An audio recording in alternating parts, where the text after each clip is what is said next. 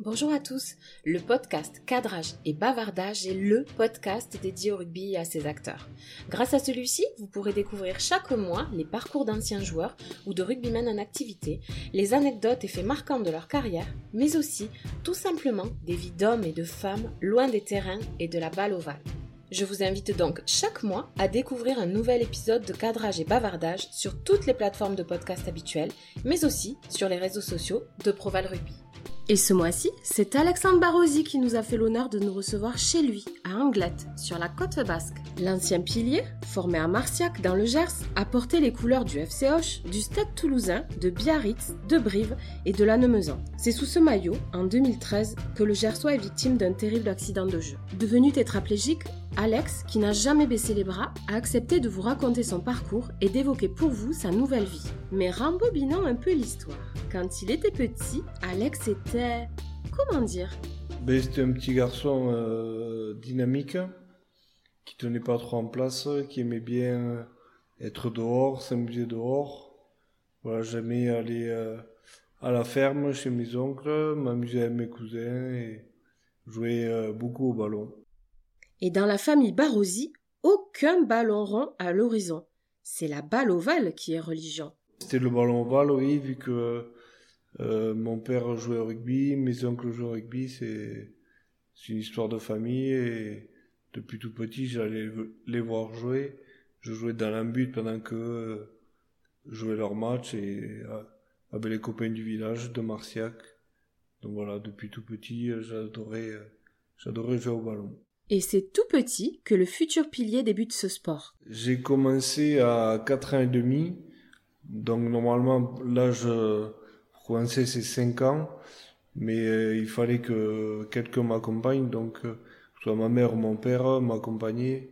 Mais dis-nous Alex, c'était qui le joueur qui te faisait rêver quand tu étais enfant? Quand j'étais petit, c'était euh, Cali, Christian Califano, que j'adorais J'adorais suivre, j'adorais quand il faisait le petit journal avec la il me faisait, il me faisait rire, j'adorais euh, tout ce qu'il faisait. Après, euh, euh, le joueur à qui fait, je m'identifie entre guillemets par sa, morphologie que j'adorais regarder, c'est Karl aussi, le pilier droit All Black. J'ai eu la chance de jouer contre lui avec Biarritz.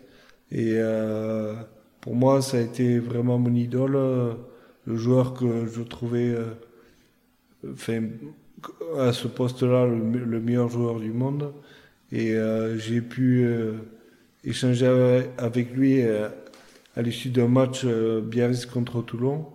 Et ça a été vraiment très enrichissant de le rencontrer. Donc c'est la personne à qui j'ai pu vraiment bader, c'est vraiment plutôt Karleman plus tard, euh, une fois que j'ai été euh, adulte.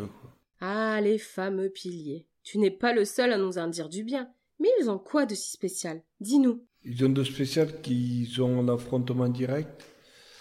Euh, et après, c'est peut-être un état d'esprit spécial pour jouer en première ligne. Il faut quand même avoir un certain mental, un certain, un certain mental et un certain état d'esprit de, comme on disait, de lâcher rien, de, je sais pas, si un poste à part, on se comprend, on n'a pas besoin de se faire de, de, grands discours. Souvent, c'est des, euh, des taiseux, des piliers. Je suis également en contact assez régulier avec euh, Sylvain Marconi qui habite, qui habite pas loin et oui, des fois, juste euh, avec d'autres piliers, un regard, un, un, un, geste, une mimique, on, on arrive à, se, comprendre sans forcément de grands discours. Du coup, on croit deviner le poste que tu as choisi d'occuper assez naturellement. Euh, je jouais aussi un peu seconde ligne, comme j'étais grand, mais à partir de minime cadet, on va dire que je me suis vraiment euh, spécialisé au poste de pilier. Et c'est un choix de ma part. J'adorais euh, vraiment jouer ce poste, c'est moi qui ai décidé, on me l'a pas imposé. Très vite, le FC Gers, réputé pour ses rugueux piliers, te repère. Comment es-tu arrivé dans la cité gasconne? C'est Henri Broncan qui m'a repéré au cours de match UNSS, donc avec le collège de Marcia qui ont été jumelés avec Milan. on avait une équipe en commun, on avait joué contre le collège Carnot de Hoche, notamment contre Arnaud Mignardi. on avait fait un match, euh, match départemental et, donc je m'étais un peu distingué. Et donc c'est là que qu'il m'avait repéré. Puis c'est au tour du Stade Toulousain de t'enrôler.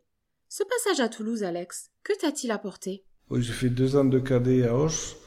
Ensuite, je suis parti en Crabos au Stade Toulousain pendant deux ans également, où j'ai eu la chance de de côtoyer euh, des très bons joueurs. J'ai joué avec euh, euh Julien Devedec, par exemple. Euh, de mon âge, j'avais Maxime Médard, Maxime Mermoz. Après, j'ai côtoyé Yohan Hugier. J'ai eu la chance d'évoluer justement à côté de ces très bons joueurs. Et par contre, à la fin de ma deuxième année Crabos, je jouais pas trop et j'ai eu l'opportunité de revenir à Auch pour jouer à Réchelle et, finir ma formation pour, pour après accéder au plus haut niveau avec euh, l'équipe Fagnon. Tu fais donc le choix de revenir à Auch. Mais dis-moi, il a quoi de si spécial pour toi ce club? Bah, C'est mon club de cœur. Euh, depuis toujours, depuis jeune, on allait, euh, on allait les voir jouer. même quand j'étais plus jeune à Marciac, ça m'est arrivé d'aller voir jouer. Quand j'étais en cadet à Auch, on allait voir euh, tous les matchs. C'est là que j'ai pu débuter. Euh, et puis c'est euh, les souvenirs de jeunesse, de cadet, quand je jouais justement avec Arnaud Mignardi au centre et Pierre Aguillon. Les deux étaient centres. C'est des amis d'enfance, des souvenirs de lycée. Enfin, c'est là vraiment où c'est que c'est que je me suis épanoui, que je me suis vraiment euh, régalé le plus avec euh, des valeurs, euh, des valeurs propres, propres au Gers, se lâche rien, ces, ces, talents qu'il peut y avoir dans le département on voit actuellement, actuellement les joueurs qui brillent même au plus haut niveau qui viennent, qui viennent de là, qui viennent de là, pardon, avec cet état d'esprit de de rien lâcher, de travail. Et donc euh, c'est vraiment euh, ça qui me correspondait aussi. Quoi. Je crois savoir qu'il y a un homme en particulier, Henri Broncan, le sorcier gersois, qui garde une place à part dans ton cœur. Tu peux nous parler de lui?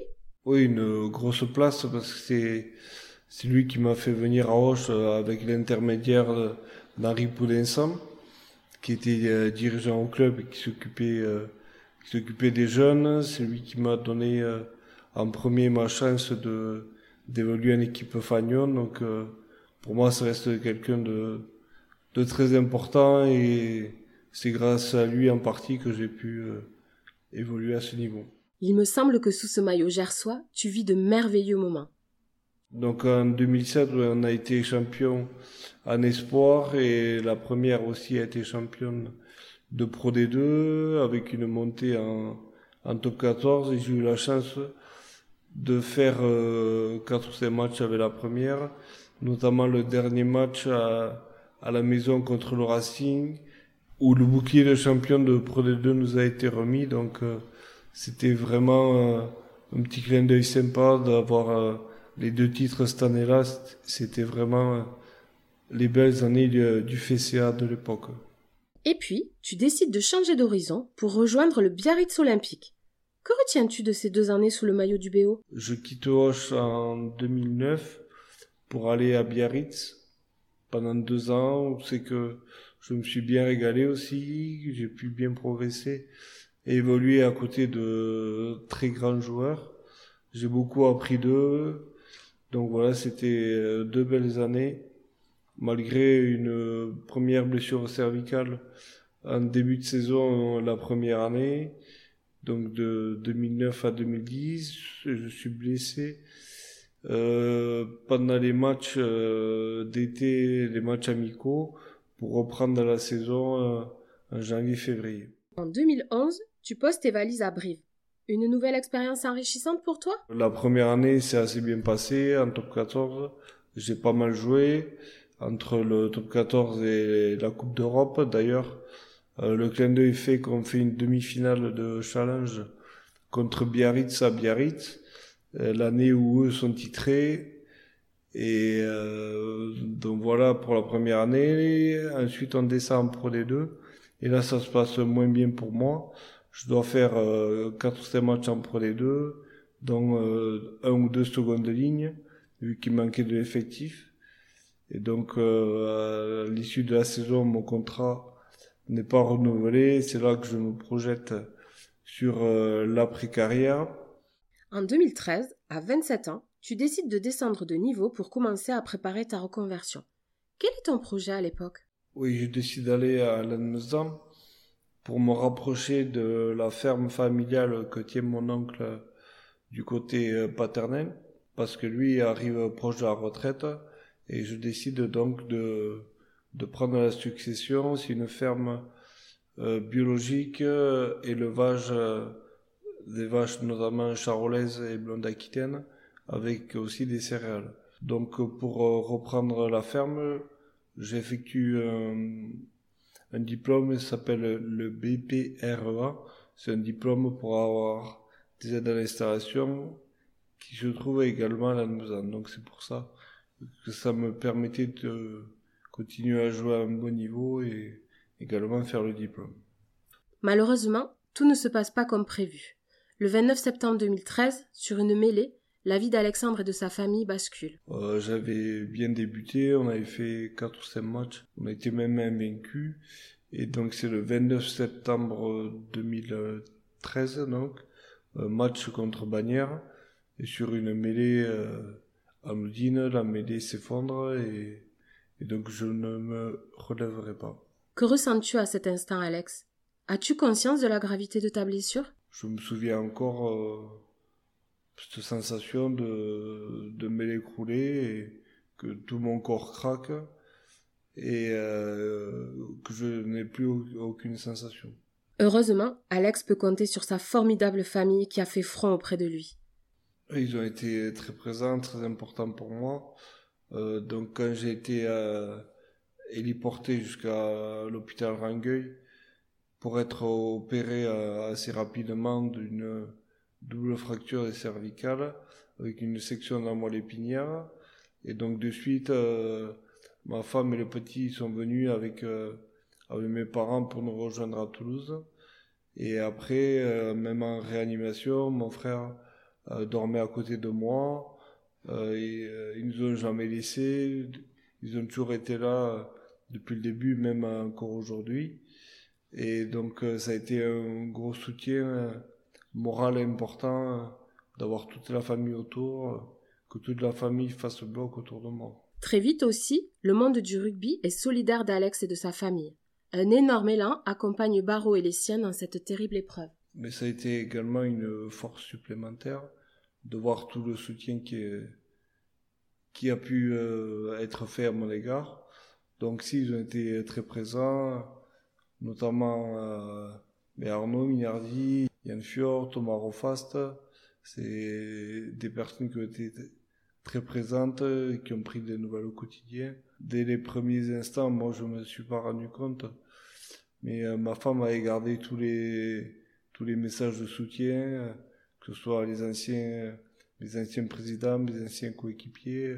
Il y a eu beaucoup de générosité dans ce moment-là, même euh, Proval qui, qui a été là de suite euh, au soutien.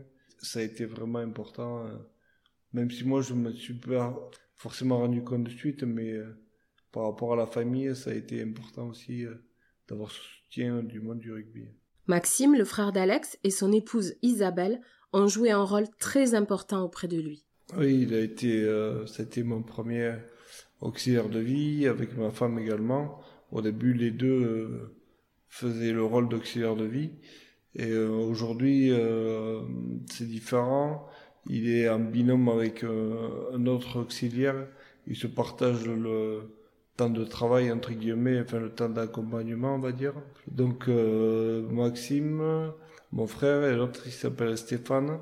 C'est un ancien pompier pro de Paris qui a fini sa mission et en, reconversion, il voulait être dans l'accompagnement et donc, donc ils se suppléantent l'un l'autre. Aujourd'hui, Alexandre est installé au Pays Basque.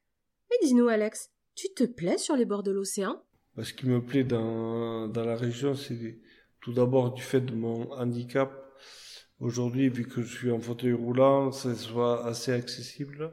Après, comme je disais, j'ai gardé pas mal d'amis et de contacts ici. Ensuite, euh, le climat et la région font que je me régale d'aller à la plage.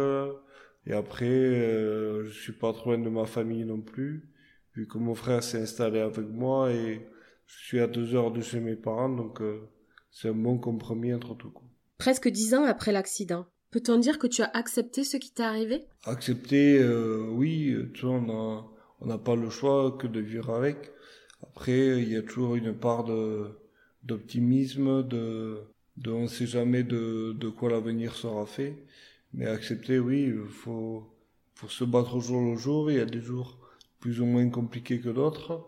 Mais dans l'ensemble, si euh, je l'ai bien accepté, il y a toute une, une routine qui a été mise en place. Justement, parle-nous de cette routine. Elles sont rythmées comment tes journées, Alex? Le matin, entre la toilette qui prend quand même pas mal de temps, avec euh, le kiné, avec euh, tous les différents intervenants, et après l'après-midi qui est plus euh, lié aux activités, que ce soit aller chercher le petit à l'école, je fais le rôle un peu de papa à la maison, donc lui faire faire les devoirs, l'amener aux activités. Il fait de la batterie le mercredi, il joue également au rugby à Biarritz avec des moins de 10, donc euh, ça prend pas mal de temps et je suis bien occupé avec, avec lui. Tu es très entouré et n'as que très peu de moments seul. N'est-ce pas trop difficile à gérer? Euh, Oui, je suis jamais seul, mais j'arrive euh, quand même à m'isoler, à me mettre dans mon coin quand j'ai besoin. Après, avec mon fauteuil, je, je, peux, je peux commander une tablette et donc j'arrive à me mettre sur ma tablette pour aller voir Internet, aller sur les réseaux sociaux, me gérer mes, mes différents papiers. Donc, euh, j'arrive quand même à me faire euh, mon petit coco en moi, ma petite bulle euh, quand j'ai besoin. Léandro, ton fils, va bientôt fêter ses 10 ans. Et mon petit doigt me dit qu'il adore le rugby. As-tu quelques réticences à ce sujet? Moi non, parce que depuis toujours, il parle rugby, il veut toujours voir les matchs. Au début, il n'était pas très chaud. Donc moi, je veux surtout pas le pousser. Je veux juste qu'il fasse ce qu'il aime. Et euh, donc euh, maintenant, il est à fond. Il veut toujours euh, regarder les matchs. Il me tente toujours pour être ramasseur de balles. Au BO, il veut toujours aller les voir. Dès qu'il y a un match du BO, il veut tout le temps regarder, regarder. Et après, non, moi, ça m'a pas forcément interloqué. Plus la maman. Sa maman qui a un peu plus de mal, mais bon, Maintenant, elle accepte. Et Andro, justement, t'as toujours connu en fauteuil roulant. Échangez-vous beaucoup sur ton état? Il avait trois mois, il est né ben, donc le 1er juillet, moi c'était le 29 septembre. Donc c'est vrai qu'il se questionne, euh, il se questionnait pas mal. Papa, pourquoi toi tu marches pas, tu peux pas jouer au ballon avec moi, tu peux pas faire beaucoup de choses. Mais après j'explique que que dans mon état, on fait d'autres choses. Hein autre que jouer au ballon, je passe quand même beaucoup de temps avec lui, plus que certains papas valides peut-être. On joue pas mal aux jeux de société, on fait des Lego. Après, je l'accompagne pas mal de, comme je disais, à ses activités. Je suis les devoirs. Je pense être bien plus présent que certains pères valides, comme je disais précédemment. Vous l'aurez compris, Alex est un vrai papa poule avec son adorable petit Léandro. Mais dis-nous, Alex, as-tu d'autres occupations? Ben, Pour sortir du quotidien, j'avais participé à des conseils de quartier. C'est quelque chose qui a été mis en place avec la, à la mairie d'Anglette. Donc c'est participatif pour faire évoluer euh, le quartier, recenser les besoins euh, des habitants s'ils ont des choses à faire remonter à la mairie. Et euh, c'est un intermédiaire, euh, un lien qui fait entre la population et la mairie, donc essayer de porter des projets. Donc ça, ça, je me suis un petit peu occupé de ça. Et dernièrement, j'ai rencontré une conseillère de la mairie qui s'occupe euh, de tout ce qui est accessibilité. Et donc, on va monter justement des projets avec elle où c'est que je dois intervenir pour donner mon avis sur euh, comment prendre en charge et comment améliorer euh, l'accessibilité des, logements ou, des, des, interventions de la mairie. Et le rugby dans tout ça? As-tu toujours des contacts avec tes anciens coéquipiers? Oui, si j'arrive à, à, garder des, les contacts assez présents. Après, bon, bien sûr, pas tout le monde, mais je sais qu'ici à Biarritz, on organise à peu près une fois par mois un repas avec euh, quelques anciens. On se retrouve, euh, on mange ensemble euh, une fois par mois, un, midi, souvent le mardi ou le mercredi. Et donc, ouais, ça arrive de, de revoir régulièrement quelques anciens coéquipiers. Après, j'en ai pas mal au téléphone. Et après, à moi aussi à garder le contact avec eux. Il faut pas être forcément dans l'attente. C'est à moi à créer le lien si j'arrive à prendre des nouvelles de temps en temps, hein, des uns des autres. Il me semble que tu vas souvent voir des matchs. Mais dis-nous, tu es plutôt BO ou aviron? Bon, Je soutiens le rugby en général. Après, j'ai bien sûr une petite préférence pour le BO, mais je me régale à aller voir l'aviron. D'ailleurs, euh, les dirigeants euh, et le partenariat sont très très cool avec nous on a les places offertes, tout est bien adapté euh, pour aller voir les matchs. Donc, euh, je remercie également euh, les dirigeants de l'aviron bayonnais de permettre aux personnes en situation de handicap d'accéder, d'accéder pardon, facilement au match et de pouvoir se régaler avec la belle saison que fait l'aviron. Tu nous l'as dit, Alex, Leandro est un féru de rugby. Mais dis-moi, il joue quel poste? Pour les uns, il aurait plutôt un profil euh, d'arrière, entre guillemets. Il est plutôt fin et lancé. Euh, ce qui est rigolo, c'est quand on regarde euh, les fils retières, sont, c'est des, trois quarts, alors que lui était plutôt costaud. Il y a le fils de Stéphane Graou qui joue à, Toulouse, Paul Graou, qui lui aussi joue de de alors que son père jouait plutôt pilier droit. Le mien, euh, il fera ce qu'il ce qu'il voudra, mais plutôt, je pense, au niveau des trois quarts également. Et si tu pouvais parler au petit Alexandre, tu lui dirais quoi? Oui, je lui dirais de, de, faire du rugby malgré tout, parce que c'est sa passion depuis tout petit et j'ai pu euh, vivre de ma passion, euh, faire ça au quotidien.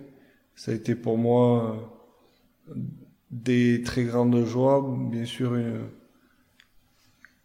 une, un drame à la fin, mais j'ai connu vraiment et rencontré des gens, des gens exceptionnels dans ce milieu, que ce soit euh, des éducateurs, des joueurs ou des dirigeants, et c'était vraiment une très très riche expérience pour moi. Merci beaucoup Alex. Avec plaisir. Merci à tous d'avoir écouté ce nouveau podcast de cadrage et bavardage. Si vous l'avez aimé, n'hésitez pas à le partager et à liker. On se retrouve très vite pour de nouveaux bavardages. En attendant, n'hésitez pas à nous suivre sur tous les réseaux sociaux de Proval Rugby. Merci à tous d'avoir écouté ce nouveau podcast de cadrage et bavardage. Si vous l'avez aimé, n'hésitez pas à le partager et à liker. On se retrouve très vite pour de nouveaux bavardages. En attendant, n'hésitez pas à nous suivre sur tous les réseaux sociaux de Proval Rugby.